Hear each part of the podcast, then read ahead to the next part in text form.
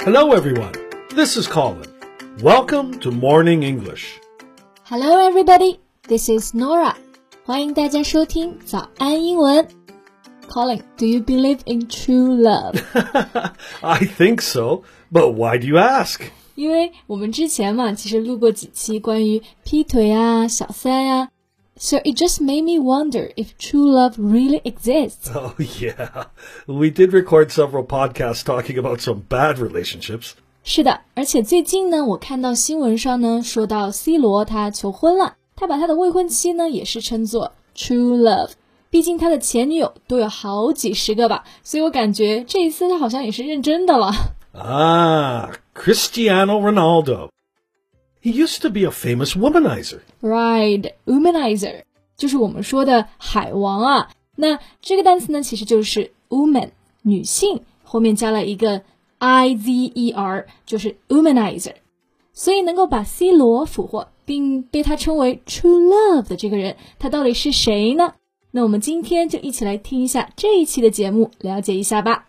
今天的笔记呢，也为大家整理好了，欢迎大家到微信搜索“早安英文”，私信回复“笔记”两个字来领取我们的文字版笔记。哎，Colin，你知道吗？我去外网啊搜索这件事情的时候，看到媒体是把他的未婚妻称作是 wag，w a g。Wag？Yeah，wag a tail？对，就是摇尾巴这个单词。So they say she's one of the most famous wags on the planet. Oh, WAG is also an acronym. It means uh, wives and girlfriends of high profile sports people. All right, high profile 就是备受瞩目的意思啊。那 W A G 三个字母大写其实也是一个首字母的缩写，专门指的呢就是运动员的妻子 wives or 女朋友 girlfriends。不过， 嗯，我在想外国人是不是特别的八卦？为什么就是这种名人的太太团还要专门用一个单独的词？Well, actually, it's the opposite. We don't care about the names of their girlfriends or wives. Yeah, well, we care about the players, right?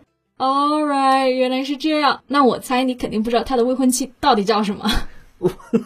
I don't know her name. What, what's what's her name? Uh, her name is Georgina，中文名就是乔治娜。Uh, so is she a, a celebrity or a, a model? 呃、uh,，yes or no？那现在她职业之一呢，的确是模特哈。不过她之前就是一个普通的柜姐。oh, see. She transformed from a sales assistant to a famous model. yeah, sales assistant. Assistant 就是助手嘛，so a sales assistant 就是我们说的柜姐啦。Right. Uh, you can also say she works in sales or she's a shop girl. Right. They're the same. Yeah. So, um, how did they meet each other? Well, she met him while she worked in a Gucci store where she earned only 250 pounds a week. Yeah, it sounds like something that will only happen in movies. the shop girl meets the football icon and then they fall in love. right. 简直就是 the real life Cinderella，就是现实版的灰姑娘。 所以啊，粉丝们刚知道这件事情的时候啊，就经常去他工作的店去围堵他，去看他，或者就是假装客户给他打电话。I guess so. So many football fans are crazy for Ronaldo, and the paparazzi must be interested as well. Yeah, paparazzi 就是我们说的狗仔队啊，他们也是经常去围堵他，所以之后嘛，他就被迫离职了。So she was forced to leave her job. Oh, all right, but before she was a sales assistant, what did she do? 嗯，还挺多工作的，比如说保姆啊、服务员啊等等。Ah, well, she hasn't always lived a life of riches and luxury then. 是的，其实她的家境啊，并不是一直都是那么的好。Actually, as a child, she longed to be a ballerina. Now, you said longed to be. Yeah. Well, that means that she didn't actually become a ballerina. 没错，她其实是一直非常想要成为一名芭蕾舞演员。那英文中我们就称作 a ballerina。不过呢，后面她家的家境是其实有点承担不起学费，就有一段时间是没有再学了。All right. Um, but you also mentioned she used to work as a, a nanny, right? Yeah, yeah, nanny 就是保姆啊。 其实严格意义上来说，也不是单纯的保姆。你知道当时其实国外有这种 就是去外国的项目，但是帮助照顾一个家庭的小孩，或者是做家务就可以挣到一些钱。 Oh, you mean an au pair. Right, right, right. Now many young people choose to do that. Um, it gives them a chance to travel abroad while saving some money. 是的，au pair 就是 互惠生啊。那中国呢也有很多去国外的这种项目。 Right. Um, you know, they help with the housework and childcare in exchange for food, a room, and uh, some pocket money. 是的，对于想出国但又不想花很多钱，还想有一些体验的人来说呢，这个 au pair 就是一个不错的机会了。 Yeah, but it really takes some courage to go to a foreign country alone at such a long age. What caused her to make that decision? 嗯，他采访的时候其实有说过啊，当时呢就是对时尚业非常的感兴趣，然后他就觉得为此有必要要学英语。 Oh, so it's uh, no accident that she worked as a shop girl. Now she actually dreamed to work in luxury. Then her goals were very clear. Go abroad, and once her language skills were up to scratch, head back to Spain. Exactly，他的目标啊一开始就很清晰。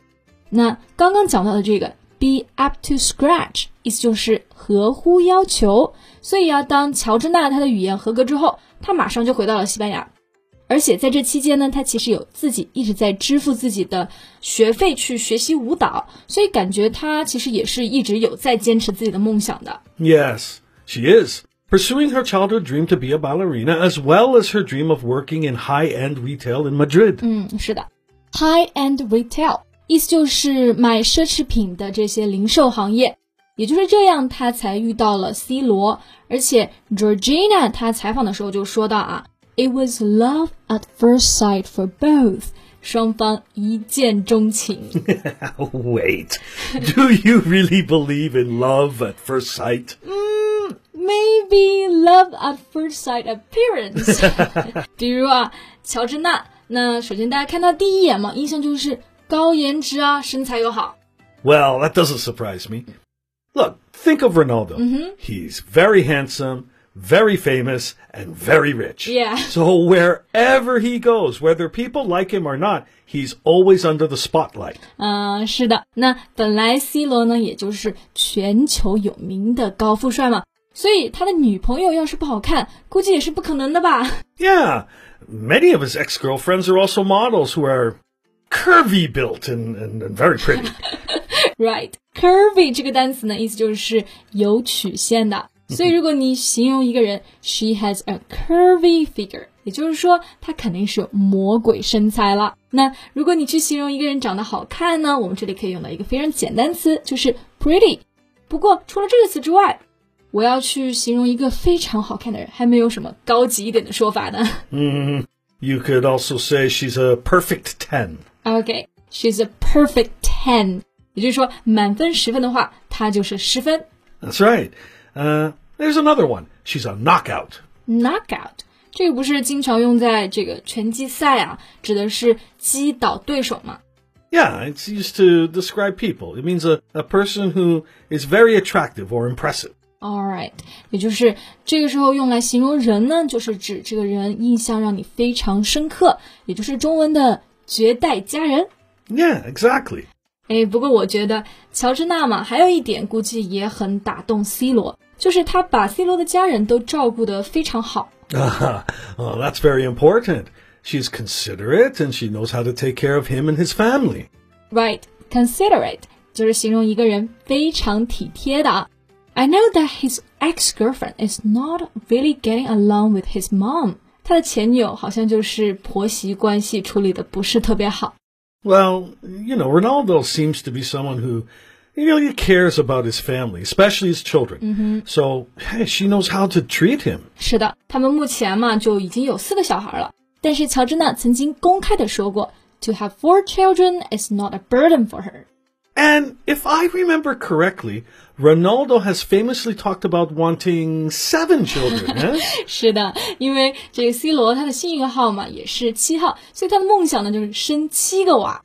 那看来乔治娜非常体贴，会照顾家人这一点，估计也是非常加分了吧？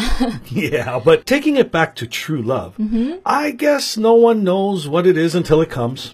是的，我们刚刚啊也说了乔治娜的这么多的优点， 但是其实回过头来你去想，他们两个之间的这种真爱呀、我们其实想是想不出来了。那自己也是一样，当你的真爱到了的时候呢，你才知道什么是真爱。那讲到这里呢，本期的节目也要结束啦。最后，希望大家都像 C 罗一样找到属于自己的真爱喽。笔记呢也为大家整理好了，欢迎大家到微信搜索“早安英文”，私信回复“笔记”两个字来领取我们的文字版笔记。 Thank you so much for listening. This is Colin. Bye. This is Nora. See you next time. Bye. This podcast is from Morning English. 学口语就来早安英文。